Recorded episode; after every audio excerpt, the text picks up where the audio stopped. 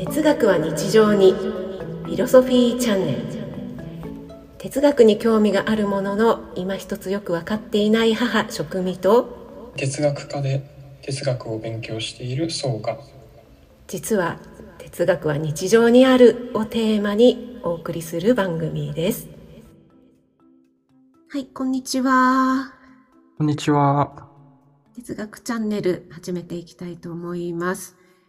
よろしくお願いしますお願いしますはい今日で33回目になるんですが実はですね哲学チャンネル始めてちょうど1周年になるんですよねそうみたいですね。はい。はい。あの、ちょうどね、始めた第1回目の放送が、昨年の4月27日なんですよね。うん。うん。2回目に、えっと、父の日と母の日を哲学するっていうのを放送してるので、まあ、そろそろ1周年、1年かなって思ってたんですけど、はい。なんとかね、あの、途中、3ヶ月ぐらいブランク空きましたけど、なんとか1年続いてますね。うん、そうですね。はい。はい。えこれもですね、あの、スタンド FM の方で聞いてくださってるリスナーさんから、もうすぐ、もう1周年ですねって教えていただいて、うん、なんかリスナーさんの方が覚えてくださってるということでありがたいなと思ってます。ありがとうございます。ございます。はい。ということで、今日はですね、いつもあの、哲学のね、話をして、結構哲学って深い思考をするから、お互いにね、脳疲労が激しくて、うん、終わった後にね、なんかね、うわなんか疲れたねっていうね、うん、話をしてるんですけども、今日は1周年ということなので、ちょっとね、雑談会哲学的な話ではなくて雑談会にしたいかなと思っていますので皆さんもあのゆるく聞いてもらえればなと思います。はい。では、その前にですね、えっと、いただいている感想をちょっとご紹介したいと思います。えー、町のかかりつけ医さん、いつもありがとうございます。ありがとうございます。はい。これはですね、探している時は見つからず、探していない時に見つかるというね、放送をしたと思うんですが、それについての感想です。で、えー、その放送ね、内容で思い出したことがありますということで、インフルエンザワクチンがとても不足している年に、今まで何回かあったことということでね、そんな時にワクチンを真っ先に打ちたいと何度もお電話をくださる方が意外とタイミングが合わずに打てなくて、逆に、私はいつでもいいですよとおっしゃっている方がちょうどワクチンが少量入ってきた日に毎月の通院でいらしてタイミングよく打てたということがよくありました。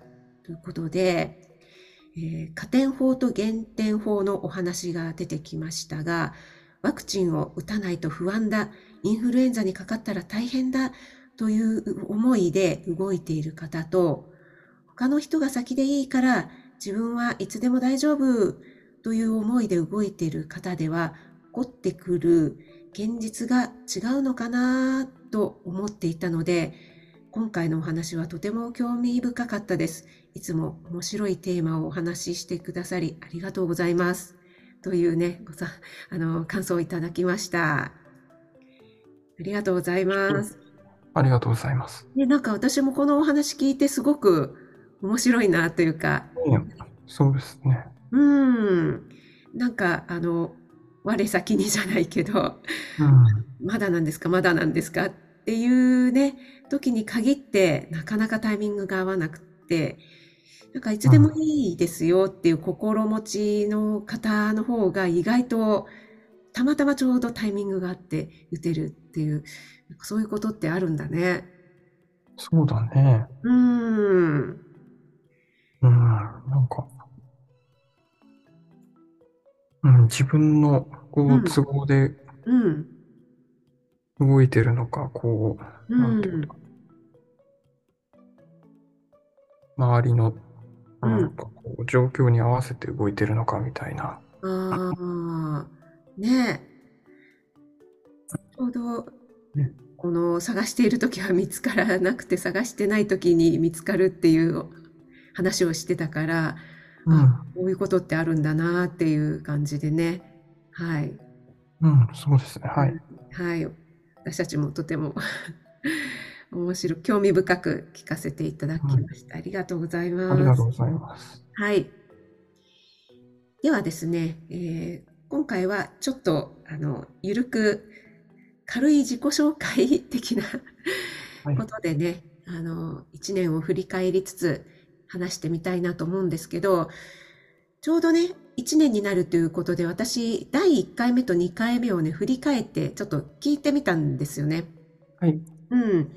そしたらね、あの、息子のそうさんの喋、語り口調が、なんかね、うん1回目、2回目の方がね、なんて言うんだろう。なんか、硬いって言うとあれだけど、ハキハキしてるというか、なんか今の方が、あの、いい意味でリラックスしてる。ああ、そう、いい意味でリラックスしてて、なんか今の方が、こう、ゆるい。うん。うん、なんかそういえば、あの、自分で聞いてみて、うん。なんか、きハキハキ喋った方がいいなとか思って、なんかう、ん、うん。無理やりそういう風に喋ってたような気もしますね。そうそう、なんか言ってたよね。最初うんに、あんまりほら、こういうね、放送して自分の声を聞くっていうことってないから、うん。ね、客観的に聞いてみて、なんかすごい自分がボソボソ喋ってるなっていうことに気づいて、ハキハキ喋ろうとかって言ってたもんね。そうですね。うん。あでもなんか最近になってまただんだん地に戻ってきたみたいな。ていうかもう、うん4、4回目ぐらいからもう戻ってたんじゃない最かと近じゃなくてもう すでにそれぐらいから。うん、なんか、うん、はい。はい。取れればいいかな、みたい取れればいいかな。あ継続することにね、意義があな。そうる。ですね。もう、私も息子もですね、ちょっとこう、割とゆったりしたね、喋り口調なので、うん。1.5倍ぐらいで聞いていただくとね、ちょうどいいかなと思って。で、あの、前回のね、放送とかも、改めて聞いてみると、あ、意外となんか、いい話してるなってね、こう、我ながら思ったりするんですけど。うん。うん。ただね、あの、ちょっと間があったり、ゆったりなので、ちょっと速度速めるとね、ちょうどいいんじゃないかななんて勝手に思っています。そうですね。ね。はい。Spotify はね、うん。あ結構詳細に、あの、1.25とか75とかあったような気がするんで。ね、細かくうね、ん。速度変えられるもんね。そうですね。はい。ということでね、えーでは、どうしましょうかね。なんか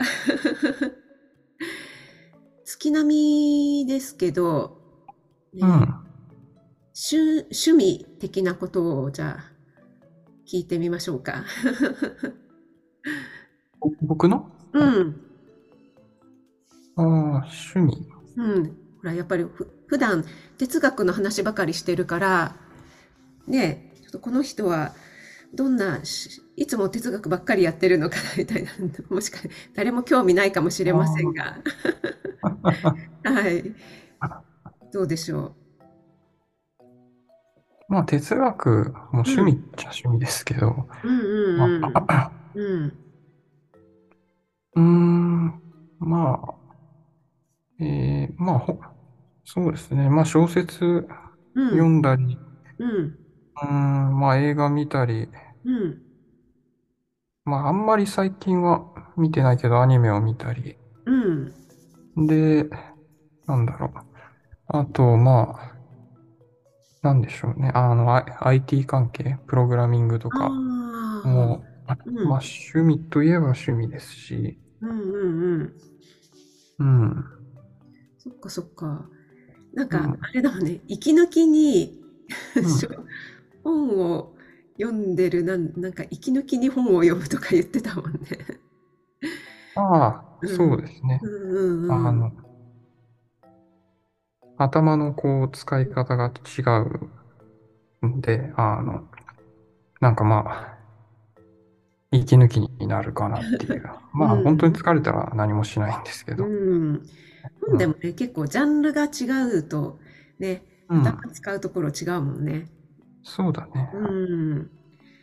ちなみに、アニメは何が？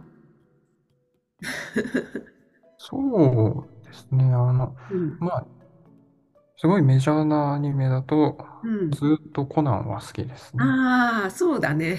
うん。コナンはずっと、もう、ほぼ全制覇したぐらいだよね。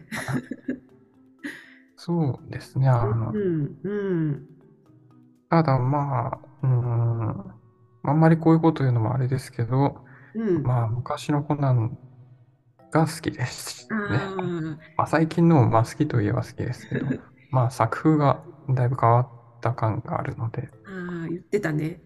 そうですね。僕が、あの、うんまあ、中学生ぐらいにすごいハマったコナンっていうのは昔のコナンだったんで、ああ、なるほどね。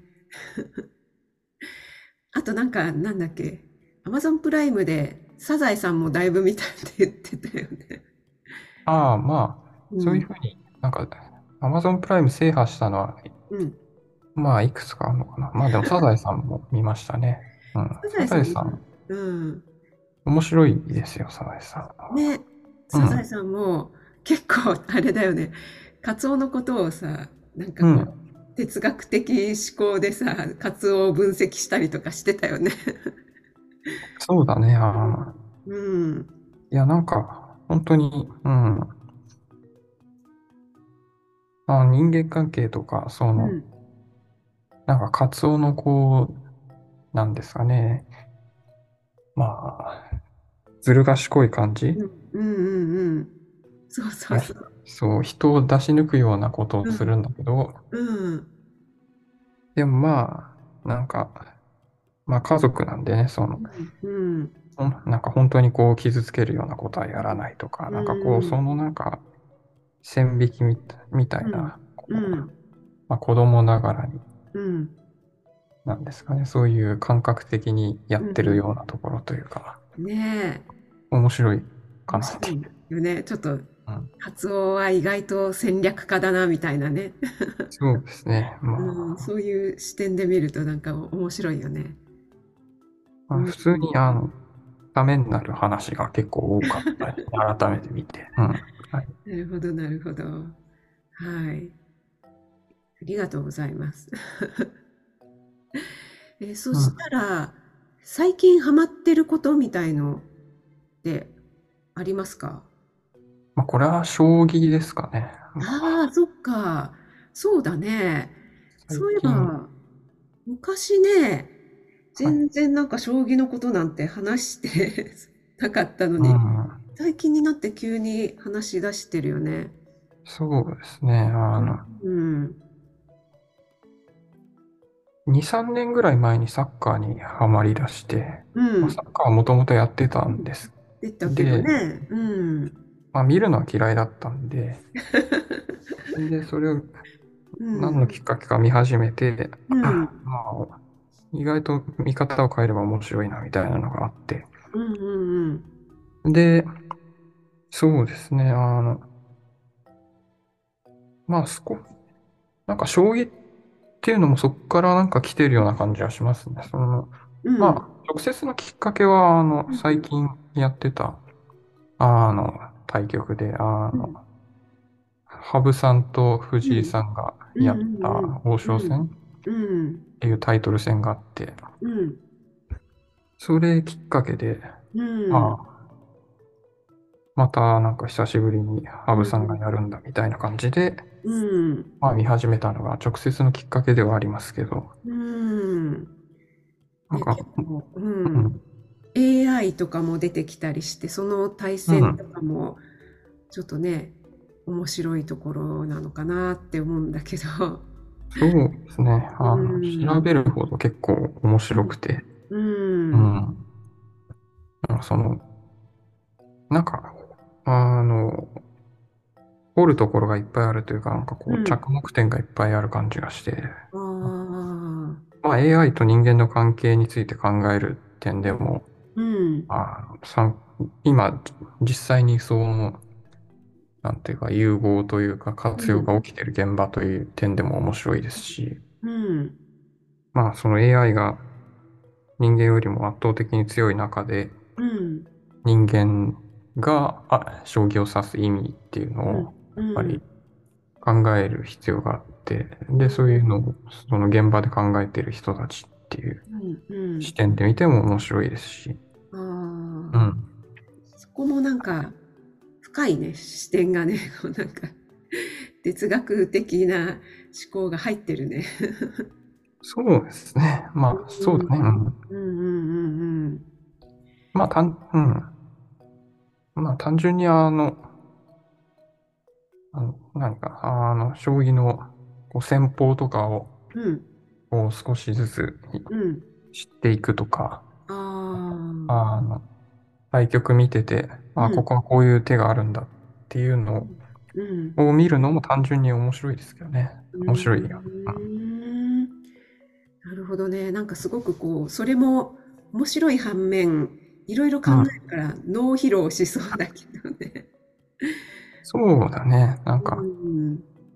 あの、すちょっと、うん、サッカーとやっぱ僕リンクしていて、うん。サッカーって、あの、攻守交代がなくて、うん。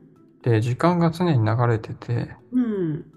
で、こうもう、なんですかね、1秒1秒を争争うような、こう、高速な状態でやってるんで、うん。うん。まあやっぱり、うーん、ごちゃごちゃっとしたりとか、なんかこう、うん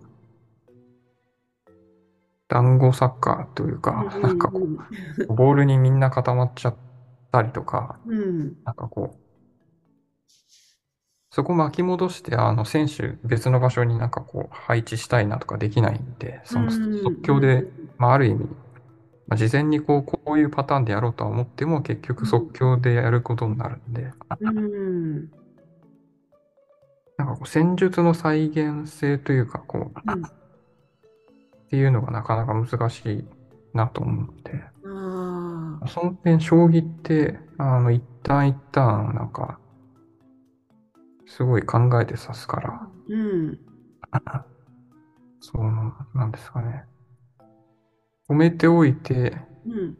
その配置を行って、うんで、し一旦一旦平等にあって、攻撃と防御ができるっていう、ああ。なんかこう、サッカーにないものを将棋が持ってるし、なるほどね。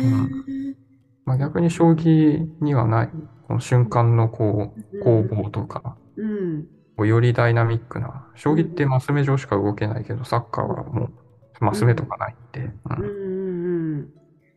そんななんかこう、互いにないものを補完し合ってる感じがします。ああ、そっか。うん。確かに、サッカーはもうね、攻めと守りがもう瞬時にこう入れ替わったりするもんね。うん。うーん。だからね、そういうところが面白いっていうのもあるけどね。うん。うーん。ダイナミック、動的な感じうんうんうん。が面白いんだけど、うん。その、あんまりにスピードが速すぎると、やっぱりこう、うんなんかこう、考えて整えてっていうことが難しいうん。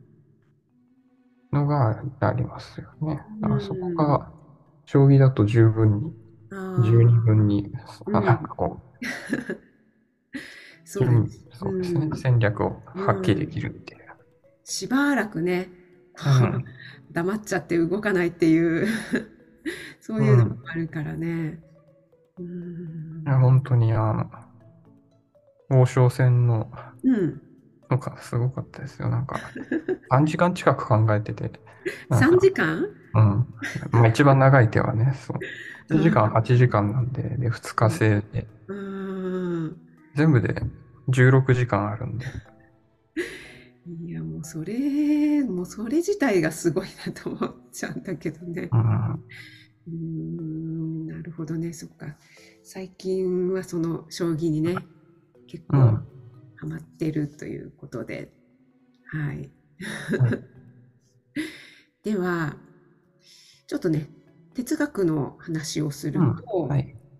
哲学をやっていて、やっぱり、ああ、やっぱ哲学って面白いなーって感じるとき、感じることって、こう、まあ、一言でこれっていうのは難しいかもしれないけど、ありますか？うん、なんかこう、僕の場合は、そうん、の、普段自分でなんか考えて、うん、それがもう哲学をしている状態というか、うん。になってると思うんですよね、多分。もう常にというか、普段、うん、なんかこう、えーなんか出来事があって、あれってどういうことなんだろうな、みたいな、う、そういうん考えていった先に、うん、もう哲学の領域があって、うん、で、そうですね、それは、まあ面白いからやってるっていうのもあるし、もう自然とやってるっていうのもあるし、ああ、まあそのし考える方向というか、うん、これどういうことなんだろうって考えることがもう自然になってるから、うん、うん、それをこう自分の頭の中でまとめておいて、うん、で、じゃあ他の人はどういう感じで思ってたんだろうっていうので、うん、なんかこう、過去の哲学者とうん、照らし合わせて、うん、ああ、こういう考えだったのかみたいな。うん。そうですね。うんそういう順序なんだと思います、僕の場合は。あ自分で考えておいたのを照らし合わせるっていう。あ、なるほどね。じゃあ、普段日常的に特に自分で意識しているわけではないけど、そういうこう思考をしているっていう、もうそれが哲学になってるっていう感じかな。普段から哲学してるっていうと、なんかあれですけど、うん、その、うーん、なんかかん、うん、まあ楽しいからやってるっていうよりは、なんか考うん、えるのが普通、そういうふうにあ、考えちゃうというか、うん、なんでしょうね。そのなんかこう、うん、なんか理解しようとするとそういうふうな考えになるというか、ああ、なるほどね。うん、いや、うん、それうん、は、まあでもなんか高校生ぐらいからそんなことをやってるような気がします。あうん。あ、なるほど。私は、か、うん、うん、なんかこの哲学チャンネルを始めてから、結構ね、あの、今までよりはこう、深くうん、考えるようになったかなっていう気がしてます。自分でね。あうの、ん、こう、なんだろう。これはなぜ、なんでだろう、なんでだろうみたいに掘り下げていくっていう感じ？うん。うん。まあいろいろ、例え、例えばって言えばキリがないかな。なんか、うん。なんだろうね。その、まあ何でもいいんですけどね。その、ああの、父の日と母の日の話をした時でも、うん。まあ普通になんかこう、あの、なんでその日だけに感謝、感謝するのかっていうのはさやっぱあるじゃないですか。あ、そうで、ね。う。うんん。普段から感謝してれば別にその日にうん。特別何かする必要もないっていうのもまあ一理あるじゃないですか。うんうんうん。で、それに対して、いやでも実際に父の日と母の日っていうのはあるし、誕生日っていうのもあるし、うん。なんかこう記念日っていうのを祝う文化っていうのは多分どこにでもあって、うん。それがまあ世の中にあるからにはやっぱ何かしら理由があるんだと思うんだうん。よね。うん。で、まあよくそれについて考えてみる。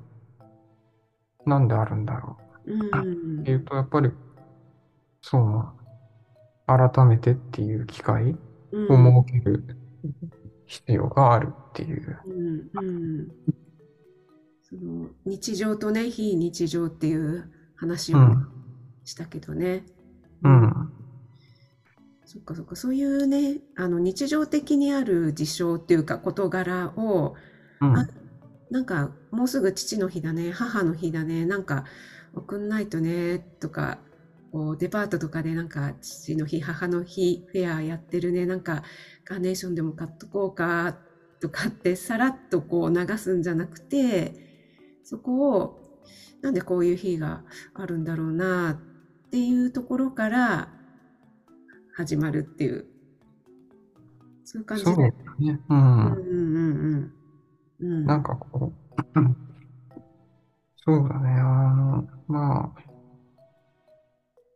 うーん、まあ、社会としても、人間と、個人としても、こう、なんかこういうもんだとかいうか、こう、う型、ん型というかパターンみたいなのがあって、うん。それって別に考えなくても、こう、行動が繰り返されるようになってるうんんですよ。その、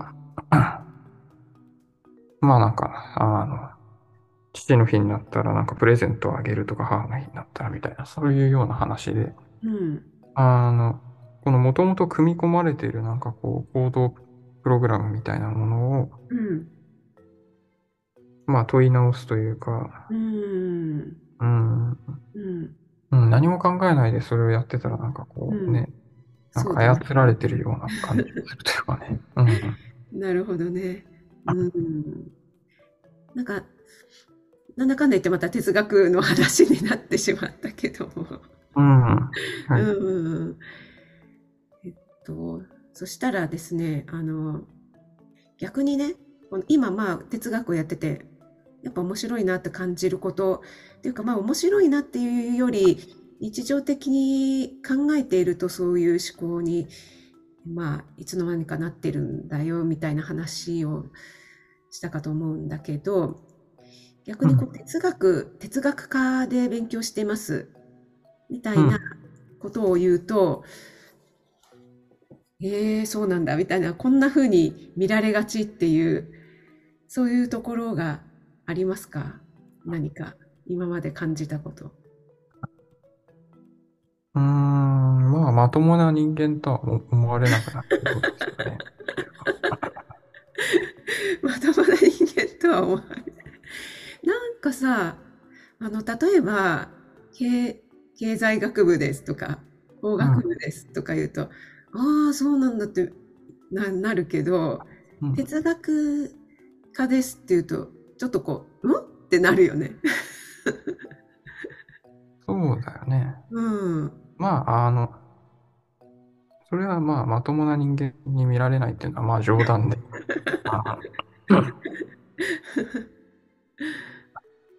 まあなんか、あ、変わってるね的な感じではあると思いますけど、うんうんうんううん。んん。うんまあな、なんかこう、哲学を知ってる人がほとんどいないと思うんで、ああ体感的には、あの、だから、あの、なんだから、経済学部出身の人は、まあそこそこいると思うけど、うん。まあ法学部とかね。うんうんうん。だから、経済学部出身なんですよって言ったら、うん。ああ、じゃああれやるんですか？とか、うん。あれやりました？みたいな。ああなんか。そっか。そっか。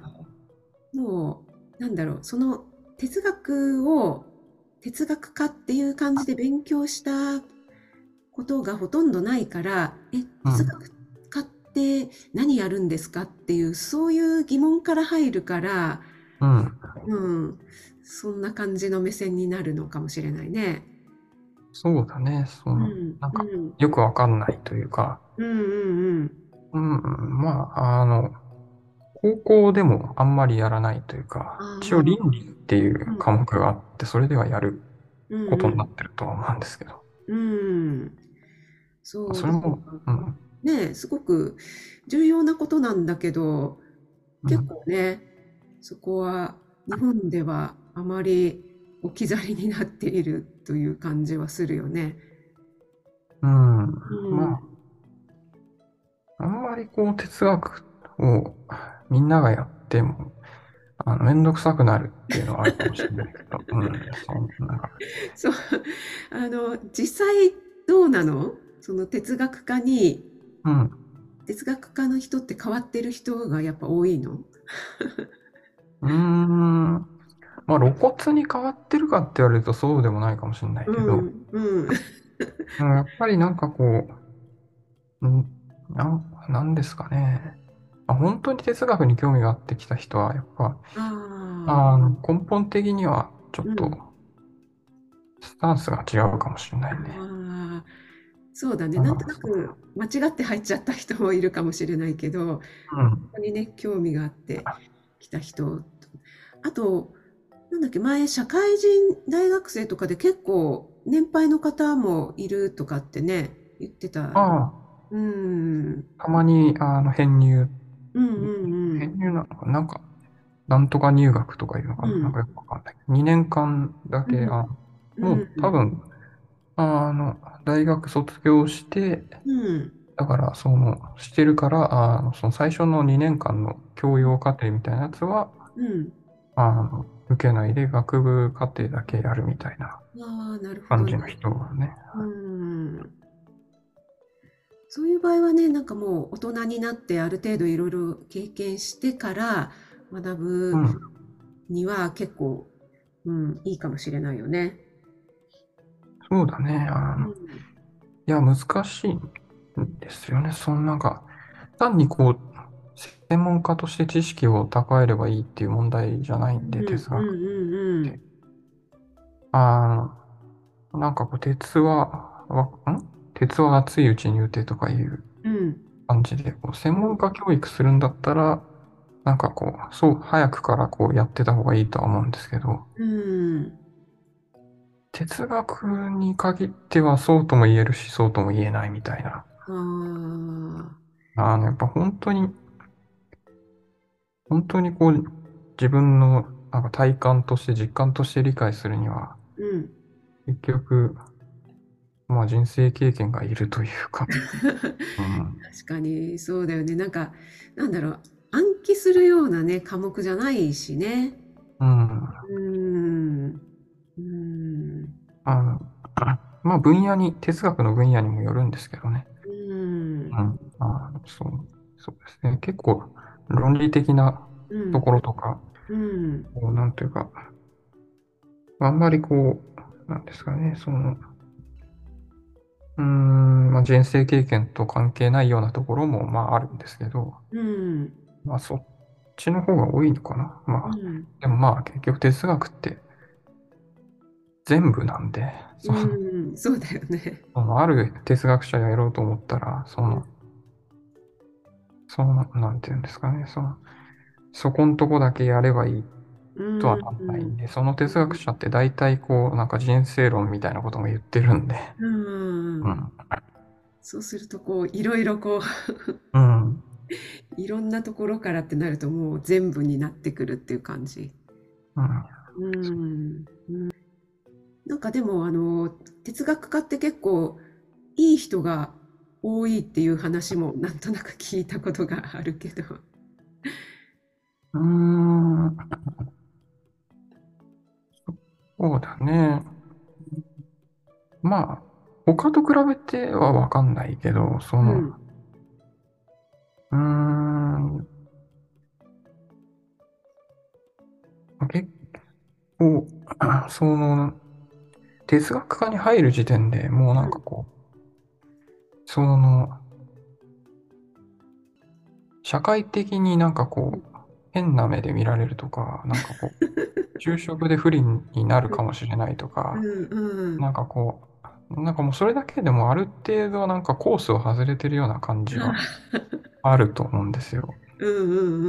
でもそれはどうでもよくてっていう人がまず入ってきてると思うんだよね。そのその時点でうん、そういうこう、なん、なんていうの、計算、打算的ではないっていうか、うこん。う、うん、うん、まあそういう場合が多くて、うん、でそう、その時点でこうやっぱり、なんか自分、自分にとってなんかこう大事なものといううん、か、自うん、分の興味を第一にするといううん、か、うん、その、なんですかね。あの、社会においてのなんかこう、慣習とか、その、うん、ものの見え、社会からの見られ方よりも、なんかこうん、う、そうも、なんか根根本的なものを重、重要視するというか、自分のこう価値観を大事にするみたいな、うん、うん、そういう素質がまずあって、あんまり打算ないというん、うか、そうだね。うん、うん。割とこう、なんだろうな、こう自分の考えとか自分をしっかり持ってるような人が多いのかな。うん、ね。うん。なるほど。まあ、なんうん、まあそういう傾向のある人が多いんじゃうないかん。うな。ん。はい。じゃあ、最後に、と、普段日常的に、なんだろうな、こう、これやってる時が幸せ感じるみたいな時間ってありますか？ちょっとね、私はこれね、あるんだよね。ああ、そうですか。うん。いや、僕あんまりないですあまね。りない。うん。えー、なんかあるでしょう。改めて言われるとっていうのはあれだけど。じゃあ、私の場うん。合ですけど、まあ、まず私、あの、フルーツが大好きなんですよね。うん。うん。僕も好きだ。ね、フルーツ男子、おうん。互いにね。そう、だから、フルーツパフェをですね、フルーツの美味しいフルーツパフェを食べるっていうのが最高に至福の時間なんですけど、それをこう、毎日日常的にするっていうことではないので、それはね。うん。だからそれはたまにの喜びで、それ以外の幸せっていうか、こう、ほっと日うん。常的にちょっとこう、ああっていう感じる時間ってうん。いうのは、えっと、寝る時うん。うん。寝る前に、そうだな、ちょっとこう、早めに、まあ、これぐらいの時間に寝ようと思った時間の30分ぐらい前に、もう、うん。いろいろやり終わって準備が終わった、あ、今日はだいぶ時間に余裕があるぞという時に、ベッドに入って本を読む？うん。うん。その時間がね、こう、なんていうか、こう贅沢というか、至福の時間だな、というふうに思ってるんですよ。なるほど。うん。うん。なんかバタバタしてると、その、ああ、なんかもう寝なくちゃみたいな、それにもう眠くなっちゃって本読む時間が取れないみたいになっちゃうんだけど、ちょっとそこにゆとりの時間があると、まあそれでも10分、20分、長くて30分で、まあ、読んでるうちに寝落ちしちゃうんだけど、うん。うん、そうそうそう。なんかその一日の終わりに、ちょっとこう、本を読む時間みたいのが、うん。ほっこりできるっていうね。うん。私にとってはそんな感じなんですけど、うん、どうでしょああ、それで言うと、う。うん、確かに食べ物、うん、なんか、それは美味しいもの食べてるときはそうかうん、もしれないうん、です。うん、なんか感動するみたいなうん、うん、うん。たまにあるかな。そんななんか食べ物でああ、感動するぐらい美味しいというか、うん、そうだね。うん、結構ね、あの、味にはね、敏感だからね。うん。うん。まあでもその日常のことだからそんなにこう感、感動的なことが毎日あるわけじゃないから、なんかち小さな幸せっていうか小さな喜びみたいなね。いや、そうだね。うん。うん。うん。そういうの日々の中にね、あるよね。ちょこっとずつみたいうん。な。うん。うーん。なんか、なんか感動することぐらいしかないかな、そんな。なんかこう演出とか、うん。アニメでも映画でも、うん。いや、これすごいな。これ、なんか、感動するのって、うん。こううまくできてるっていうのと、今までになかったっていうのが、多分、合わさった時しか感動しなくて、うん。あ、これってなんか今までのこう延長線上だよねっていうのは、うん。出来が良くても多分あんまり感動できなくて、うん。これは面白いなってなるのは、その新しさと出来の良さっていうのが、でそれを見つけると、うん。なんか幸せな感じにはなるかもしれない。うんそうだね。うん。うん。それはいろいろな場面であるよね。その食べ物でもそうだし、うん。ね、映画とかアニメでも、うん。割とこれを組み合わせたのかっていう、なんか新しい発見とか斬新だなとか、こういうの今まで見たことなかったなみたいなね。うん。うん。そうだね。もうそれ全部あらゆるところで言えて、うん。僕にとって新しいうんってう。いうんことなんで、あの、うん。全然こう世の中にとっては当たり前だよねみたいなことでも、うん。まあ、そこは感動できるかなっていうの。そうだね。それでも大事だよね。うん。うん。はい。ということでね、うん。今日は1周年ということで、えーちょっとゆるく話しましょうって言ったんだけど、結局なんか意外と真面目な話になっちゃったね。そうだね。はい。はい。今日はじゃあゆる会ということで、またね、はい。えー2周年目もこうコツコツと続けていければいいなと思いますので、また今後ともよろしくお願いします。お願いします。はい。